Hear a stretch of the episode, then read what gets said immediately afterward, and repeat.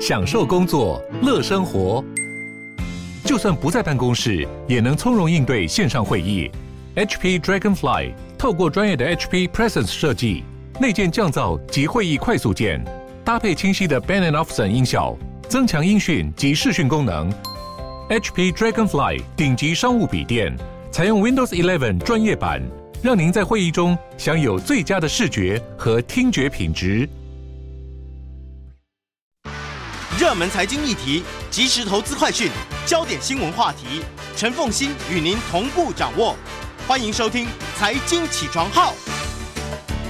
Hello，欢迎大家来到九八新闻台《财经起床号》节目现场，我是陈凤欣。一周国际焦点，在我们现场的是淡江大学国际事务与战略研究所副教授李大宗，他同时也是中华战略前瞻协会理事长。那么也非常欢迎大家，这个呃李大宗李教授啊，那非常欢迎 YouTube 的朋友们也可以收看直播。我相信今天应该这个两岸关系大调查，应该你甚至于可能会接到国际上面的媒体来跟你访问吧？好，好。嗯，在一周国际焦点当中，我们先来看的是上合组织的会议。这一次的会议，当然大家关注的是，呃，有几个关注焦点，就习近平两年多第一次出访，然后习近平跟普京的会面，然后伊朗的加入，然后这里面呢，中吉乌铁路的确立等等的。我们如何来看待这一次的上合组织会议？对，因为这次上合组织会议里面，还是一个很重要的一个中国大陆一个展现它去。这个影响力的重要的舞台。那从会议的结果来看，哈，就是它有一个所谓的这个会呃峰会的文件，叫做萨马这个尔罕的一个宣言啊。因为这这次举办地点在这个乌兹别克的第二大城啊萨马尔罕。那这个宣言里面，其实大家可以看出，呃，里面有几个关键字。呃，第一个关键字就是它非常讲究是以联合国呃。居于中心的一个协调地位，这一点其实跟北京的立场就是完全一致的。那也提到说要建构更具代表性、公正、民主的多极化的这种世界的秩序。那当然还有一些是呃。就是一直以来啊，上合组织在宪章里面所强调的基本原则啊，什么不威胁使用武力啦，啊，反对集团化、反对意识形态化的这种对抗的思维等等等等。但是，就像刚才所提到说，这一次上合峰会里面最重要的议程还是跟峰会的扩大是相关的。嗯，好，因为在这次举办之前，我们都知道上合组织的正式会员国只有八个，嗯，那观察员四个，对话伙伴是六个，嗯，那这次这个三层。构起来叫做上合大家庭，因为习近平一直在讲这个概念。那这次峰会里面，就是伊朗哈已经呃这个完成所谓的这个这个上合会员国的义务备忘录哈，就是第九个会员国。那新的会员国还有一个是白俄罗斯，也在启动它的一个成为会员国的程序啊，就是它要从观察员地位跨升到所谓的会员国，还有新增好几个重要的这个所谓的对话伙伴，就是比较外围那一层啊，包括埃及、沙乌地阿拉伯跟卡达这三国已经是呃签署中东地区中东地区呃对话伙伴的备忘录，那也包括像巴林、马尔蒂夫啊，这个阿阿拉伯联合大公国哈，就是。呃，阿联酋哈、科威特、缅甸等这些国家也是确立它要成为新的上合组织的对话伙伴。那所以涵盖的是中东南亚一直到东南亚。对，它非常非常广。其实也是啊，因为就是它现在有点迈向是一个新的欧亚的整合的机制。因为你看它的会员国、观察员跟对话伙伴里面，从这个中俄开始算起，包括中亚、南亚、中东、北非、东南亚。都已经涵盖涵盖在内，埃及，对对对对，所以像这次白俄罗斯总统特别提到说啊，上合组织有可能在未来会从区域性的组织慢慢慢慢成为这种全球性的机制，但以目前来看啊，距离所谓那种广泛性的全球机制还有一大段距离。当然，但是比最早你看从上上合五国开始。到二十年前，二零零一年啊这个上合组织六国，到到前几年二零一七年纳入印巴，到现在，其他真的是有那种迈向欧亚整合那种比较宏远的一个企图性，就快速的朝向扩张的路。对，而且你从它的涵盖范围里头，大概就是呃欧亚大陆的。两边之外的中间几乎全部几乎进去，对不对？对，哦，那也很有趣，就是地理范围的扩大哈，还有它会员国数目的成熟。不，老实说，以美国的角度来看啊，就是他可能一开始认为说上合组织还好，嗯，啊，大概是一个中俄主导下的，有些媒体说是一种俄军的集合啊，这种比较不是那么重视他的角度看待。但是在这几年，其实我觉得他的隐隐约有那种牵制美国的意图，这种情况是比较明显。美国也开始警觉，因为这也代表上合组织一直在谈的啊，权力的多极化。那并不是所有的国际组织都是传统美国或西方所主导的。嗯但这里面还会有一些潜在的一些议题，比如说中国大陆的角色，因为非常的主导。那未来会员国数目这么多啊，虽然外面会说啊，很多的国家在里面是隐隐约约有一种这种非西方性，但是会不会随着组织的扩大，会员国数目的增多，中国大陆影响力也有可能被稀释？嗯但不管如何哈，这个主要成员扩大的确有很多国家。因为每个国家进来的不同的一些考量的理由，嗯，那的确是，呃，就不能够讲说所谓的各自各自有各自的各怀鬼胎，但一定有他的一些理由跟因素才进来。这里面比较有趣，像伊朗的加入哦，伊朗加入，因为他们跟很多的组织一样，其实都是采取就是共识制，对啊，所以每一个原本的会员都必须要答应，对。那在原本的会员当中，有印度、有巴基斯坦，对啊，对，还有中亚四个国家，啊，包括了哈萨克啦，还有吉尔吉斯、塔吉斯跟乌兹别克，塔吉克跟跟跟这个乌兹别克，这里面啊，其实美国其实有很努力的在这几个国家做关系，对，印度也好，对不对？好，中亚四国更明显啊。但是这几个国家其实等于是甘冒美国之大不会同意伊朗，哎，对，这件事 情其实也还蛮微妙的。因为其实从九一事件之后，其实美国对中亚的着力也没有少过，对啊，因为当时还甚至为了一些反恐的需求，说我在里面要设立一些军事基地，是方便我去反恐，所以美国的势力其实一直都想在这边。更根深蒂固一些些，但这个地带里面，传统上中国大陆跟俄罗斯的角色和影响力还是非常非常的深。嗯，那伊朗能够进去，对美国来说，应该是不是一个乐见的一个趋势啊？因为当然，我们现在有时候会讲说，中国大陆、俄罗斯跟伊朗三边的一种深化的合作关系，是对美国视为是眼中钉。嗯，其实老实说，这三个国家并不是没有三个两边关系。并不是完全没有这个矛盾，嗯，或是芥蒂的，但是都有面临到美国战略的压力。嗯，那尤其是俄罗斯跟伊朗来说，它同时是一个美国是目前正在进行式的制裁对象，嗯，所以还是有一些共同的一些利害关系。所以伊朗进去之后啊，其实这个这个还是会为这个组织里面啊增添美国跟其他西方国家一些更强大的一个。这个警戒了，或是一个比较更加的一个忧虑。好，那当然，其实上合组织，因为其实我在整个组成的过程当中，你可以看得出来，中国大陆虽然是主导推动者，但是呢，一直非常努力、小心翼翼的去维护俄罗斯的利益。对，所以你会发现在这一次，他们也很小心翼翼的，在每一次拍照的时候，都让俄罗斯坐站在 C 位，好像最重要的那个位置，C 位啊。可是。无论如何，实质发展下去的时候呢，这个实质的利益会出现矛盾嘛？哈，中俄之间，所以我们等下稍微休息一下，等一下回来就来看这一次中俄跟上合组织之间各自的关系所呈现出来的不同利益考量。马上回，欢迎大家回到九八新闻台财经起床号节目现场，我是陈凤欣。那么，嗯，这个每个礼拜二呢，一周国际焦点，在我们现场的是淡江大学国际术语战略研究所副教授李大宗李副教授，他也是中华战略前瞻协会理事长。好。李老师，我们接着就要来看的是中俄和上合组织分别他们的实质利害关系，可能想法会有不一致，对，但是共同点跟相异点如何看待？对，还是有个共同点，就是其实上合组织一开始也有很重要的任务，就是在区域的反恐。嗯，那这么多年来，它其实更加制度化。除了这种这一次的元首峰会之外，它其实还有那种总理层级、部长层级，还有所谓的反恐中心。OK，那但是我们如果看的话，在过去二十年当中，其实上合组织在反恐这方面做的是比较深化，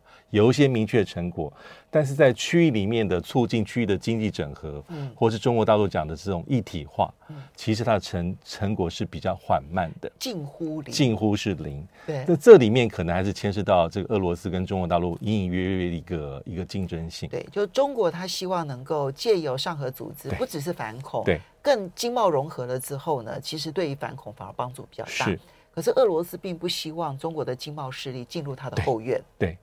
其实早在在二零零三年时候，哈，这个上合组织成立没有多久，其实中国大陆就提出说啊，是要设立上合组织的自贸区，还要设立所谓的上合组织的发展银行。嗯，但这些所谓的倡议跟一些努力，其实都没有成功。对，后面的确是俄罗斯。有他自己的一些想法哈，就是说，俄罗斯也面临到两难，因为冷战结束之后，他的国力是下降，他的经济地位是下降，但是他在应对美国上，他是需要这样的机制跟中国大陆做合作，嗯，但是很苦恼的地方是他也不希望，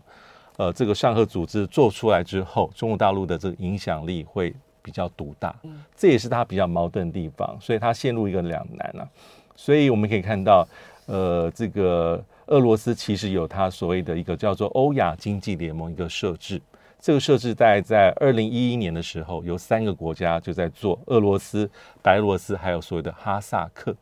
那这个机制是在二零一四年正式启动，就是在三个国家，然后在一四年的年底有亚美尼亚跟吉尔吉斯，所以这是他一个对区域的一个规划。因为这个欧亚经济联盟，还有他在二零一七年，俄罗斯普京有抛出说所谓的这个。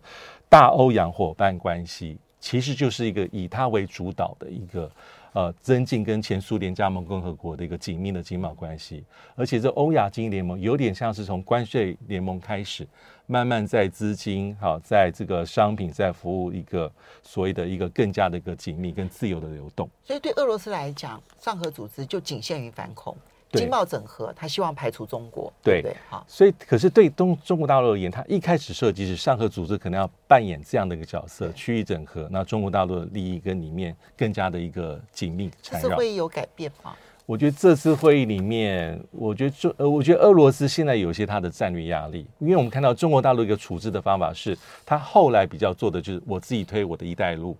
我自己在推我的亚投行。那我这个地方可以不受中国大陆的牵制，因为在上合组织里面，俄罗斯就是一股不能忽视的力量。嗯，所以这一次哈里面，呃，我觉得北京当然也会想看习近平他在发表他的演说跟中国大陆一些宣言里面，会特别强调说，一带一路还是要跟这个所谓的这个其他的机制，包括呃欧亚这这个经经济联盟等等，要做所谓的对接。OK，他希望他希望用先来慢慢的跟你整合的方式，对，来加强经济影响力，对，而不是直接用上合组织来取代欧亚经济联盟。因为上合组织可能在这所谓的经济的深度的整合方面，可能就它会受到比较多的限制。嗯、那这一次里面，其实俄罗斯，我觉得最近几年，尤其是呃克里米亚危机之后，又到今年的俄乌战争，其实俄罗斯它承受到的压力更大。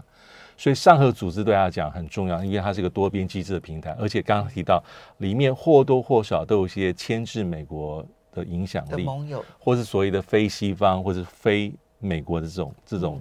定位在里面。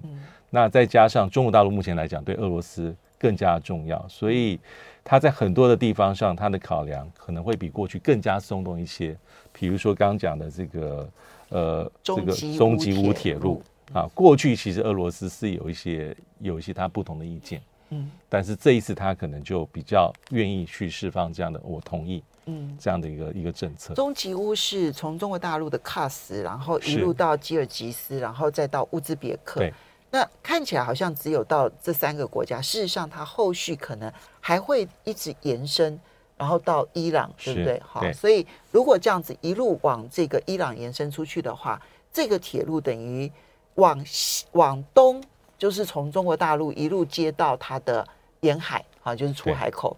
往西是有机会到印度洋这个出海口，这是一个很大很大一个企图性的一个一个一个建设。嗯，对，所以这这也可以看到俄罗斯的一个一个，它在姿态上可能一个比较稍微软化一些些。所以我们能够去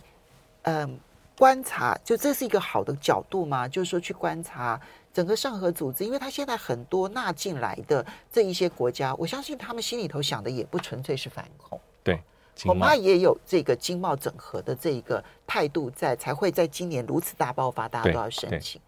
所以上合组织是真的有可能成为一个区域经贸整合的组织的方向前进吗？对我呃，我觉得还可能没那么的容易，这都需要在实践啊。因为在过去这么多年当中，过去二十年在这方面的进展是非常非常的有限。嗯，那假设现在有这样的一个一个想法，都需要一些时间，才能才有可能再往下走下去。好，那当然这一次最受瞩目的还有就是习近平跟普京的见面。对啊，这次会面我觉得蛮有意思的，就是习近平当然你看后来释放出来的讯息，就是他。表达了就是对两人的关系啊，还有我们要成为世界大国啊，然后我们必须要负起我们的责任啊，哈，就完全绝口没有提乌克兰，反而是普京呢，他自己主动的说，习近平有关心乌克兰，对，然后希望战争能够赶快结束，对，对。啊，这这如何解释？对，这一次哈，当然我们说这次终于实体见面哈，从俄乌战争呃这个北京冬奥之后的见面，那。通常大外界关键就两个议题，一个俄乌战争，那一个就是台湾。那而且双方早就在说，对彼此各自的核心利益跟各自关切的重大议题是相互支援。那对俄罗斯而言，摆在眼前当然是俄乌战争。但是从中国大陆的这个官方的这个文件里面比较看不到。但是从俄罗斯方面，他他讲啊，就是说俄罗斯的这个。呃，通通呃，卫星通讯社报道啊，普京在会会见中告诉习近平，俄罗斯珍视中国在乌克兰问题上所采取的平衡立场，嗯，而且北京在乌克兰议题上的关切。我们可以理解，他是用这样的角度来去陈述中俄在这方面的一些沟通。嗯，因为老实说，北京到目前为止，他的政策，我觉得他的立场还咬得非常紧。嗯，就是说，你说有多少实质在，尤其在军事的援助，基本上应该是没有。嗯，因为这美国给北京很大压力，美国虎视眈眈，虎视眈眈，如果有巴不得能够抓到一点。如果有，早就已经是摊在台面上。我想这个是中国大陆他目前的一个底线，但是在政策上，在外交上，他基本上是还是比较。居于平衡了，就领土独立、独立、主权完整没有问题，和平解决争端，赶快结束战争。但是反对制裁俄罗斯，而且是能够充分理解俄罗斯在这议题上北约东扩上的关切。嗯，就是这这没有改变过。但是我认为，呃，普京要的心里面真正想要的，应该不只是这些。嗯，对。所以这一点，普京公开说出来，其实也蛮有意思的。对。那么，嗯，除了习近平跟普京见面，因为当然讨论的非常的多，其实有一个观察焦点就是习近平没有跟莫迪见面。对，其实习近平也没有跟教宗见面。他在哈萨克的时候，教宗也在哈萨克，他也没有见教宗。其实教廷有表达说想要安排两个人会面，对啊，他反而婉拒了，他就中方反而婉拒了。然后，嗯，习近平在上合会议当中见了十二国的领袖，哎，这个。俄罗斯、哈萨克、吉尔吉斯、乌兹别克、土库曼、塔吉克、伊朗、白俄罗斯、巴基斯坦、蒙古、土耳其、亚塞拜然，哇，这洋洋洒洒都见遍了，反而就是没有见莫迪，为什么？这的确是最最令外界这个这个好奇的地方，因为当一旦刚开始确定说莫迪会到现场，其实外界一定是关注啊，这个上合组织也有非常多一个这种双边或多边碰面场合。那除了普京对习近平之外，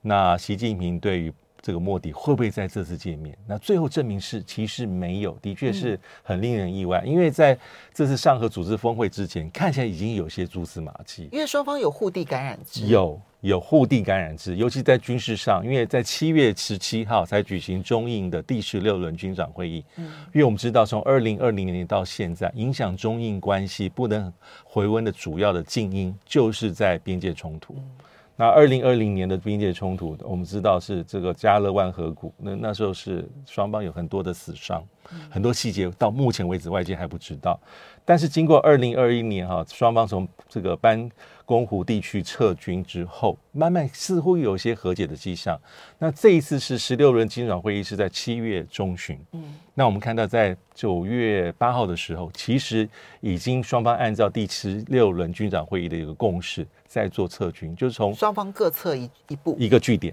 啊，啊，这据点是在这个加南达坂啊，这个高格拉温泉地区的第十五巡流巡逻点。嗯虽然双方同步撤军啊，军事上叫做脱离接触，人数不多，这个据点里面，但是不可以视为是哎，这是一个和缓的征兆。而且那个时间点敲的恰恰好，就在上合组织会议开会前一个礼拜左右。对啊，对，所以的确是，当时很多人说有可能就在做铺陈，因为这铺陈是由上往由下往上一点一滴，这是军事的部分。在外交上，其实哈，王毅跟中这个印度的外长这个苏杰生今年至少碰过三次。对，第一次是节目中有谈，在三月份的时候，无预警的突然到了印度。呃，王毅在三月底的时候，先去巴基斯坦参加伊斯兰合作组织外长理事会，然后去阿富汗。三月二十五是突访印度。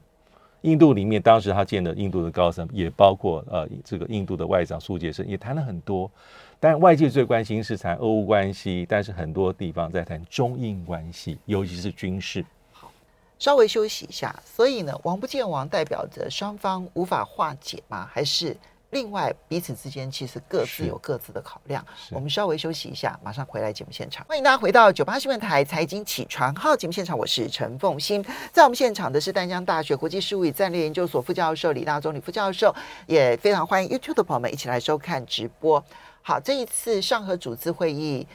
嗯，中国大陆的国家主席习近平，然后印度的总理莫迪都到了这个乌兹别克的萨马尔罕了。为什么王不见王？你的判断？对，其实可能里面还有很多一些深层的因素哈，就是我们刚刚提到军事上看起来有一些气氛在堆叠。那王毅跟苏杰生印度外长，其实三月份碰头之后，在七月初在 G20 印尼巴岛外长还有双方碰头。嗯，那在七月底的时候，当时是上合组织的外长会议，两个人见面，就是说并没有。阻挠彼此的沟通，但是还是缺你们一脚。嗯、可能军事外交都有沟通，都有。可能刚才凤青所说的啊，在二十大之前，北京也有他的一些重大考量。对，习近平可能认为说，在这时候可能不会有太多的一个立即的明显的，因为碰头，因为。只要这样碰头，就是一个很重要的一个融冰的象征，在中印关系，所以可能还有它的一些重大的考量。嗯，那但还有一些精英啊，这个精英就是说，二零二零年这个边界争执到现在。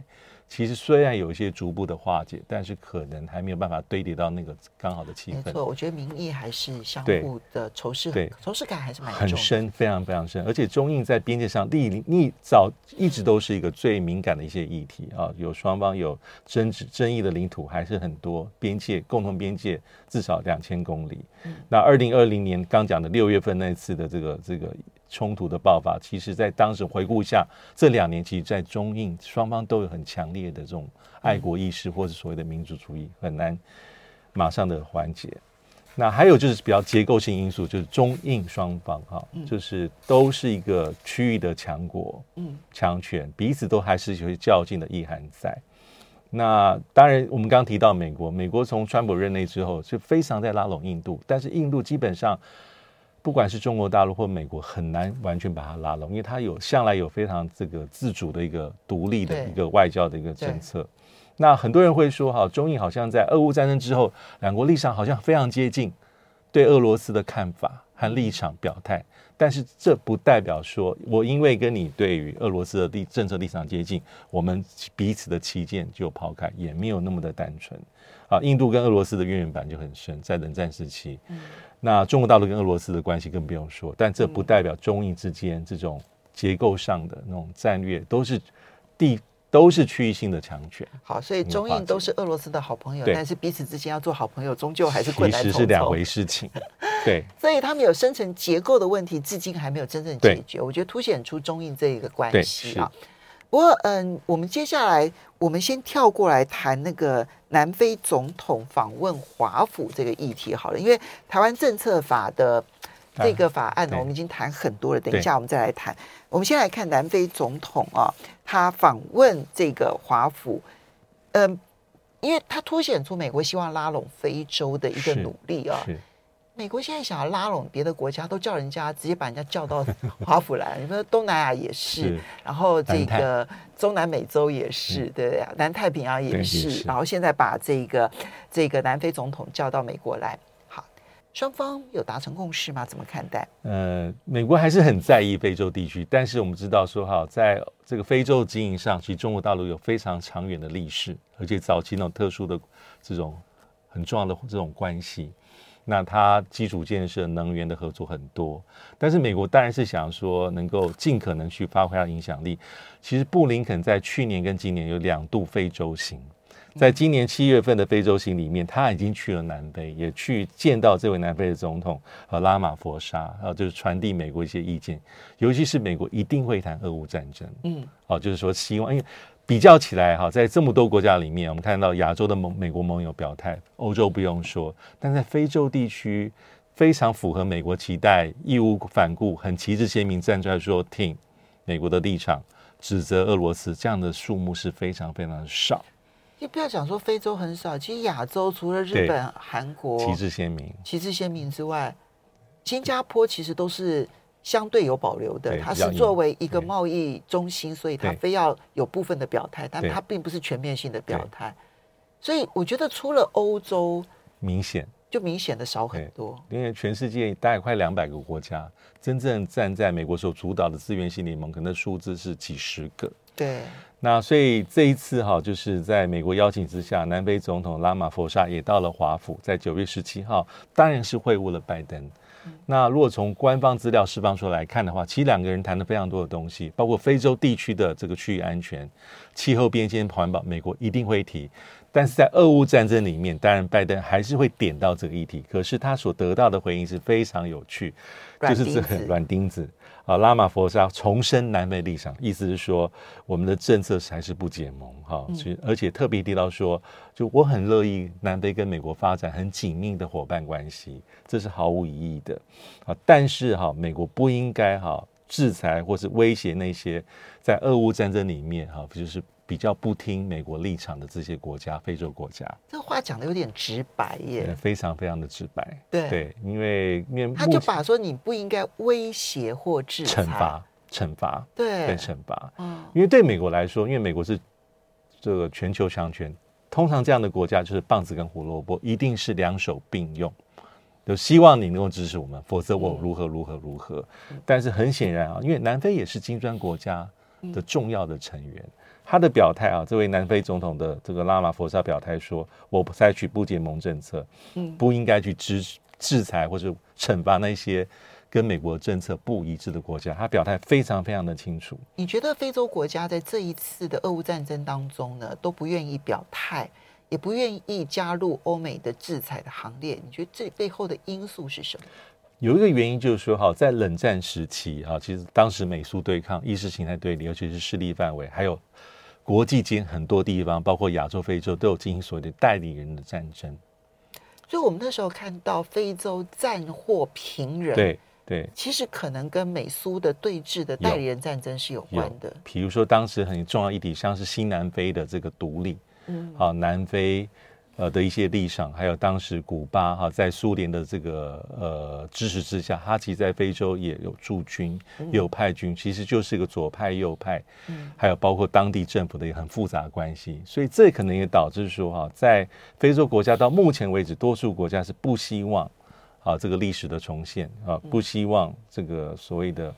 呃有所谓的这种这种。这种外在的这种干预，所以他会主张是不干预原则，而且多数的非洲国家在俄乌战争里面，大概就是说和平解决争端，嗯，战争应该早日去做结束，所以他并没有积极去配合美国，说我各式各样对你的制裁，嗯，所以美国的所谓自愿性联盟的团队里面，非洲国家的数目的确是比较低，嗯，对，哇，所以这个必须要把那个冷战上个世纪的冷战史当中，然后你去点算。非洲其实他们的这呃战祸平人里头有国与国的战争，但更多的其实是内战。是，就跟刚刚这个李大李李大中李李老师所说的，他们这里面有左派右派彼此之间对峙，对，抢夺他们的政权，其实也是抢夺美苏的地盘。哇，那一段期间其实非洲真的是很惨啊。好，最后我们来谈一下台湾政策法，这个先过了是参议院的外交委员会。对，但是后续怎么观察？就是最近也有些讯息，虽然说进了参院外委会通过，然后送到参院去做审理，但是因为目前还没看众院还没出来，再加上协调出众参众两院一致的版本，再送给拜登白宫来说，你要不要签署？但时间的确是比较紧迫。对啊，参议院到现在没有排大会，没有排院会。然后又加上其中选举，所以目前剩下来的这个国会的开议的时间其实非常有限，然后明年初就要就要就要结束嘛。嗯，所以现在有一种说法是说哈，也也有可能啊，会不会把部分的内容就把它放在每一年的这个国防授权法里面，嗯，来做处理。所以这样的一些呼声，在这次参院外委会审理之前，就有人在传出来。但整体来看，参院外委会有稍微踩一些刹车，主要有三个地方，就是这个北约地位赋予台湾，非北约主要盟国，还有我们驻美代表处的更名，还有包括美国在台协会处长任命，这些都被踩刹车，属于象征政治象征，对象征意义多的。部分都踩了刹车，但军购的部分大概全部都维持了。对，好，时间的关系，我们要非常谢谢李大中李教授，也非常谢谢大家。